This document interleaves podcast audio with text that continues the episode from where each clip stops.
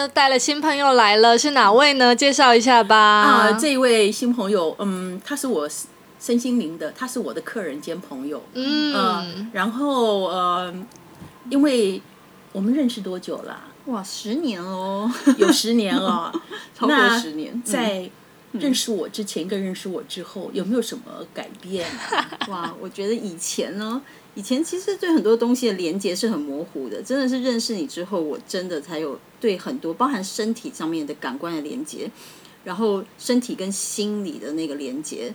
哎，我真的后来慢慢慢慢，就经过这么多年，我真的懂了那个身心灵的意义跟意思，是真的很难得，所以我很珍惜难得的缘分啊。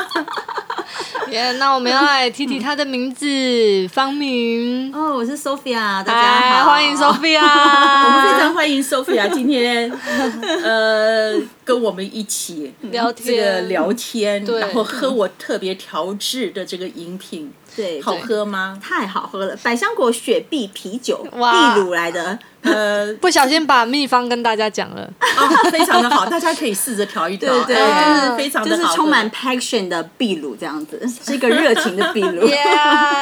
喝了之后，我们突然间在这个寒冬中觉得哇，热情奔放呢。来来来哦来，我们好去来来来来来举，cheers 杯 cheers，举杯，耶！好，我再把照片放上网跟大家分享。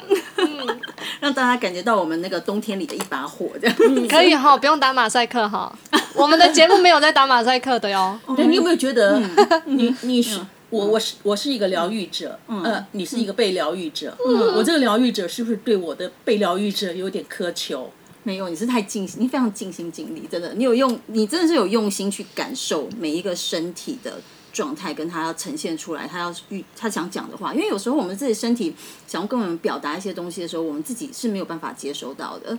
对，但但你很好部分是你代替了我们的心，然后去感受我们的身体。因为有时候身体想要跟我们说，但我们心里面可能会拒绝，或是其实身体很诚实的一些反应的时候，但是我们会。本人会很想要去回避，或是无法正视它。但这时候经由一个旁观者的指引的时候，我觉得所有的画面会更清楚，是真的有一种连接，而且你有爱啊，你有爱的连接。我是有爱，但是我也有要求，嗯。嗯。那但是你不是溺爱，在这个之前，呃，在呃，就是在这个之前呢，呃，嗯，我我你是因为，呃，因为我觉得我常常跟我的客人讲说，啊，今天会进入到我的疗程室，嗯，来的，嗯，那不是头脑的召唤，而是我们灵魂的召唤，因为你的灵魂可能你渴望找一个，呃，像我这样的一位疗愈者，嗯，来谈谈内在，就是你想寻找的还没有寻找到的那一块，嗯，那。你的灵魂寻找到了，那我们的机缘到了，而且还有一点最重要的是，你已经准备好了。哦，对，你已经准备好了，我们才会相遇，然后我才会出现。嗯，现在很流行的一句话叫做共振。啊，对，呃，因为每个人身体都是一个能量体，嗯，然后能量体，然后每一个人都有不同的频率，那就是当你准备好的时候，我们两个的频率可能就会同步的进行。而且会进行的很舒服、很愉快。嗯然后你我给我给给的一些建议啊，或给给的一些疗程，嗯，你你的身体就会接收。哦，对。但是当我们的频率不一样的时候，嗯，互相的可能就震开了。那呃，这个就是吸引力的法则。哦，对，哎，我非常认同。哎，我觉得磁场相近或者相同这件事情是真的还蛮重要的。真的是磁场相近才有相吸，而且真的必须你是要很。打开你的心，然后你才你真的是准备好状态，这些所有的能量才有办法做一个流动，跟它让它进来这样子。对啊。那还有一件事情，就是我们想谈谈，你在呃，你是结婚几年了？啊，已经这样会不会不小心就透露了年龄？没关系，没有，我们年龄在这个节目里面，我们的年龄是是。不是年龄，对，我们就是世代，没错，我们有每个世代的优势。这样，在我在我的解读上面哦，我们有四种年龄。嗯，呃，大家也许会不理解什么叫做为什么有四种年龄。第一个，我们有身份证的年龄，嗯，身份证年龄是不能更改的，嗯。但是另外还有一个就是我们的身体年龄，嗯，那身体年龄可以因为我们的生活环境啊，我们对身体的连接。呃，我觉得连接还是很重要的。嗯那你跟身体的连接，那嗯呃，当我们有有有些时候有一些疼痛的时候，其实身体就是在讨爱，啊呃，要我们跟他对话啊。嗯那这是一个身体的年龄，那另外一个是心理的年龄。嗯心理就是哎，你的心理，如果你一直放到你是十八岁，你就是一个十八岁；你如果放到一个你是也有也有很年轻的人，他是九十岁的年龄啊，嗯。对不对？所以这是心理年龄。第四个年龄是我自己想出来的，我觉得是一个灵魂的年龄，哦，因为这灵魂的年龄是一个不朽的、不朽的、不朽的年龄。所以呢，我现在你要问我的年龄，嗯，九万岁，很难回答你们。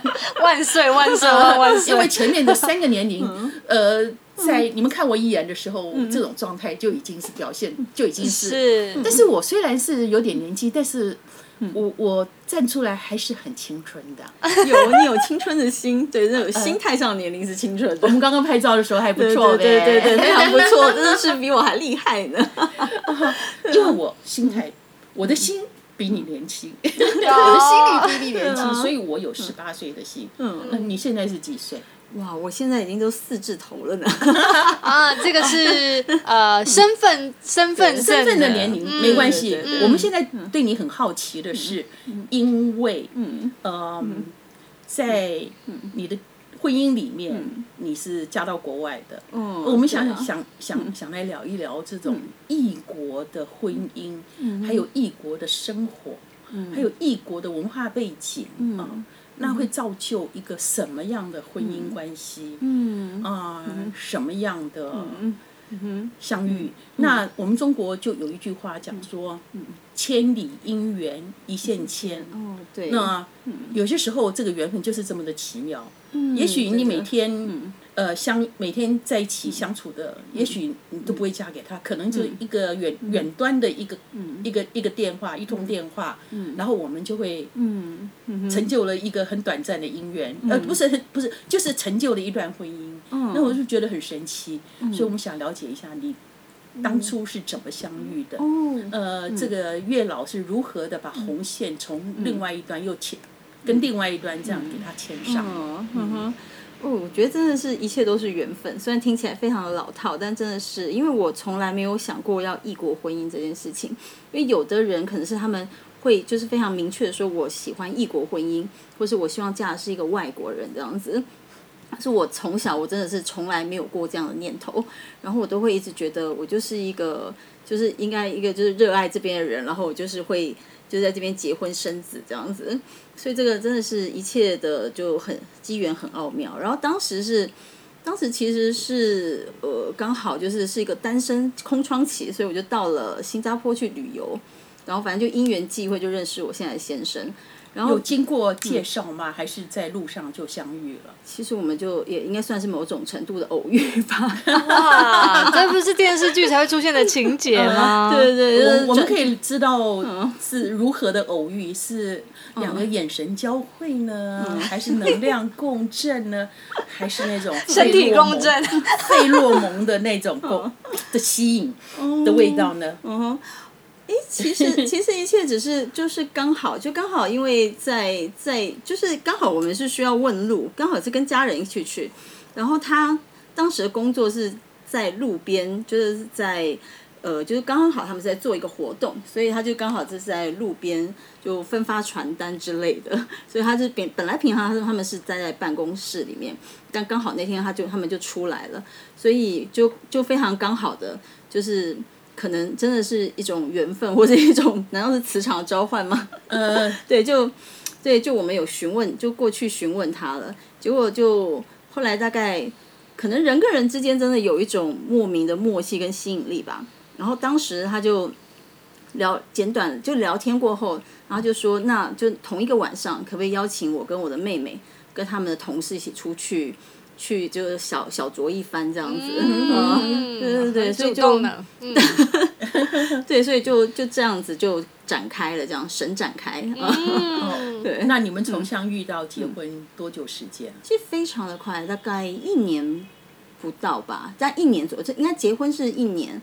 嗯，他求婚的话是在半年左右，这样就是六个月的时候。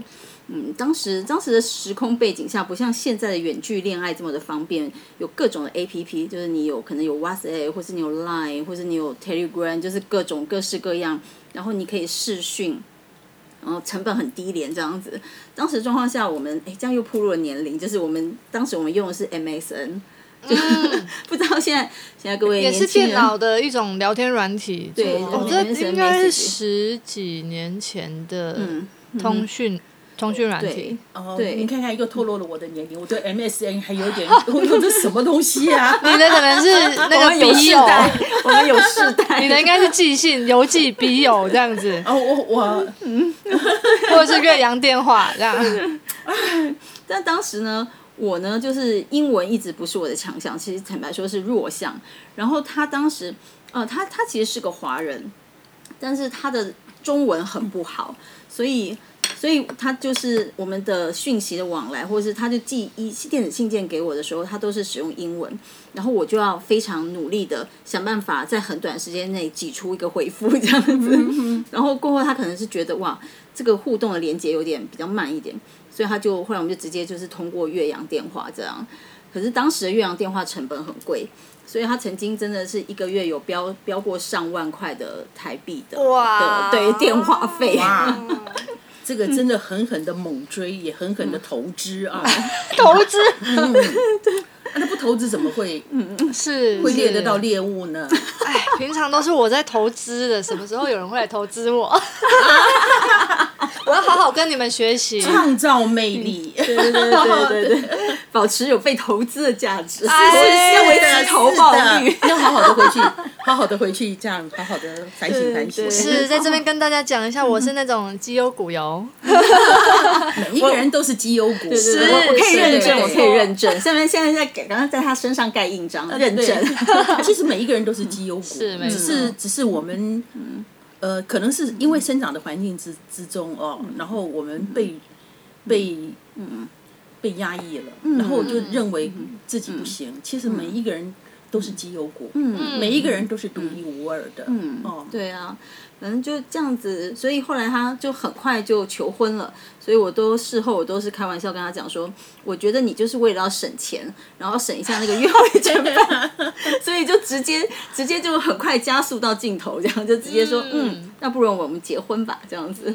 对，所以就其实还挺快的，就是一年左右我们就结婚了，这样。所以我也我我也听过很多爱情长跑，长跑了七年八年的哦，然后到后来最后一分钟，新娘。新娘或新郎绝对不会是你，嗯，也有很多，呃，这种比例还占的挺高的，嗯，对，可能真的是需要就结婚嘛，就是女生要昏头嘛，所以可能真的需要。这需要有昏头，太太长的时间就会太清醒了。我同意，我同意，我同意。对，可能要他就粉红泡泡盖满了眼睛的时候啊，要赶快做决定。对对对对，要不然泡泡每天消失一点，每天消失一点，八年就没有了。没有泡泡，平静如海水，如如到了那个呃呃呃叫做死海吧？呃，不是叫做赤道，赤道赤道的海。呃，我因为我我曾经。航行过，嗯，穿穿越过这个北北太平洋跟南太平洋，我们在赤道上是平静的，海水是非常非常的平静，像静止一样，也没有风，嗯，然后也没有浪，非常的平静，奇特经验。哇，到了这种状态应该是灵修了吧？呃，这种状态，呃，我我也是觉得，我现在才才会意过来。像通常他们航海的人习惯哦，你要经过这个南太平洋跟。跟北太平洋的那个赤道的时候，他们会把自己哦，就是就是要把自己呃涂黑，然后啥就是涂黑了，然后就是要庆祝，要庆祝海神，要跟海神说，OK，我要从南南太平洋要过到南呃，就是南半球要过到呃北半球了，我要我要穿穿越过去，所以我们通常。在那个赤道的时候，我们都会做一做一点，做一些庆 celebration 一样，做一点仪式一样，就是呃对。然后就告诉海神，我们现在要穿越过去了，请保护我们平安。嗯。哇，好特别哦，真的就是两个不同领域的意思，这样子。但是我觉得大自然有很多神秘的力量，那这是我们头脑是不能理解的。对，但我觉得是敬畏心，对吧？呃，我我觉得敬畏心，然后另外还有你要顺着大自然，然后另外还有我在海洋航行的时候也学会了，我们永远不要 against nature，、不要跟对抗大自然，抗呃跟大自然做抗争，因为你永远没有办法，嗯，真的。呃，你永远没有办法，我人的力量还是有限的，可是大自然的力量它是无限大。哎，真的耶。所以他们说，常常很多的海难哦，不是因为我们的机械不好，而是人为的操作不够。嗯。呃，你对海洋嗯。不够不够了解，不够认识，也不够尊重呀。嗯，对啊，所以就插一个题外话，就是之前为了圆多年梦，我就去学了潜水。然然后对，在那个过程里面，后来潜水教练就是跟我讲说，你不要试着去对抗这个海浪或者那个海流，其实你要你要去顺应它，你要去感受它，对，就是顺着流，它就会顺着流达到目的地。然后我觉得，我们就想到，嗯，我们就先先先讲到这个地方。然后，因为我们在那个，嗯，嗯，哦，有有经过两段，一个一个是从印尼，然后我们要经过南印度洋，嗯。然后，因为我们当初到了印尼的时候，因为船有点、有点、有点小故障，所以就停下来了。停下来去修理，修理完以后就已经过了那个季风期。嗯。可是那时候 Captain 他就说，那我们还是要顺顺着原来的 schedule 就走南太南南太平洋。嗯走南太平洋那个风哦，我们一天大概只有二十里，二十里，呃，两里，反正就是我我呃，就是就是很慢，对对，我们走两步会被被退退回来三步。哦。到后来，呃，就有一个有一位有一位船员，他比较有经验，他说我们必须要改航道。嗯，然后改航道以后，你就很快的顺着那个海流自然的走的时候，人在船船上也都没有那个危险。你如果是 against the wind，它会带给你很大的那个危险的。嗯，所以我觉得这个也是在我们的生活里面，也是一个可以很好的一个警惕的东西。嗯嗯嗯，这更改航道这件事情让我想到，嗯、今天我们也会特别聊聊 Sophia 在某一次突然间就拎着她的包包还是行李箱的，突然间的准备出门的这个故事是吗？一个人去欧洲旅行，在这个之前，他们都是全家一起行动的。嗯，这也算是更改航道的开始哦。是，我觉得你可能就是从南太平洋要改到哦，北北大西洋，北太平洋去北大西洋这样。对，整个很大跨越跨大跨度这样子，对啊，这个这个也是另外一场的因缘巧合，这样，因为疫情的关系，就已经很多年，就是大家不能够自由的移动，所以就已经感觉上一次有点被闷坏这种感觉。然后我真正真正算是有一个人旅行过，其实刚刚好，也就是在疫情发生的前一个月，就是二零二零年的年头的一月，我就去了一趟柬埔寨，。哇那很很近哎！哇，现在最热门的柬埔寨，你还一个人去？对我还一个人去呢，当时有没有遇到什么啊？哎、没有哎，其实当时柬埔寨人给我感觉是好淳朴哦，对对，他们真的很善良他们非常的淳朴。对他们其实是非常淳朴，然后很热心跟很可爱这样子。其实每一个国家的在地人哦，其实都很淳朴的。嗯，其实我是觉得，有有些时候我们这种入侵者哦，是应该好好的，嗯。嗯，好好的反省一下我们的行为。嗯，而且要了解一下，就是嗯。呃文化吧。我觉得有的时候很多是误会。还有尊重。对，我我觉得很多很多外来的文化，外来的的人，他去到另外一个比较他们认为比较落后的国家，他们就会用一种很优越感，嗯然后想要来指导别人，想要来嗯告诉你什么叫做对跟错。嗯，其实我我我是觉得，嗯我我们错了耶。嗯，对，因为其实。其实就很像你进入一个原始的野生环境一样，我们真的要顺应它。哎，可以回到连接前你刚才前面讲，其实对于所有自然的状态，我们其实是要顺应它，而不是而不是要去抵抗它，或者想要去翻转它这种感觉。有时候真的是就这样，我觉得应该要顺应跟尊重，这是蛮重要的。尊重也是一一个，呃，很应该要学习的，因为，嗯尤其在东方，东方人的成长过程中间都是上下关系，嗯，我们很少发展这种平等关系、平等对等的，嗯，这种尊重关系，就像夫妻呀，嗯，啊，家庭关系啊，其实到后来除了上下关系以外，其实。到后来，我们会延延续出来的是一种如何的平等关系。嗯，那这个平等关系就是公平跟尊重。嗯。嗯那在你一个人的旅行当中，嗯，这个就是柬埔寨那一次是，嗯，就有点前因后果，就是，呃，在去柬埔寨之前是发生了一个意外状态，所以我就突然间对人生的感受觉得啊，好像应该要珍惜当下。然后柬埔寨这个行程是已经讲了很久，但后来一直也找不到旅伴，然后家人也对这这个地方好像没什么特别大的兴趣，所以就觉得就一直拖延。然后到那一刻的时候，我突然间觉得，哎，不可以再这样下去了，我们应该就是要说走就走，然后及时行动，对对对，马上要行动这样子，因为人生你真的不知道它会发生什么样的状况，或者是到底有些真的是无常。然后就去完过后，居然就疫情大爆发了，哦，对不对？嗯。就会觉得哎很妙，但是同在同一年也发生很多事情，就是去柬埔寨，然后疫情爆发，然后那一年那一年的年年底，就我有一个很好的朋友，他就被确诊有癌症，是肝癌，然后在他就很令人遗憾，就他去年的时候他走掉了，嗯，当时是在台湾跟新加坡疫情都处于蛮高峰，也就是台湾突然间也封锁起来，然后新加坡也是有一些。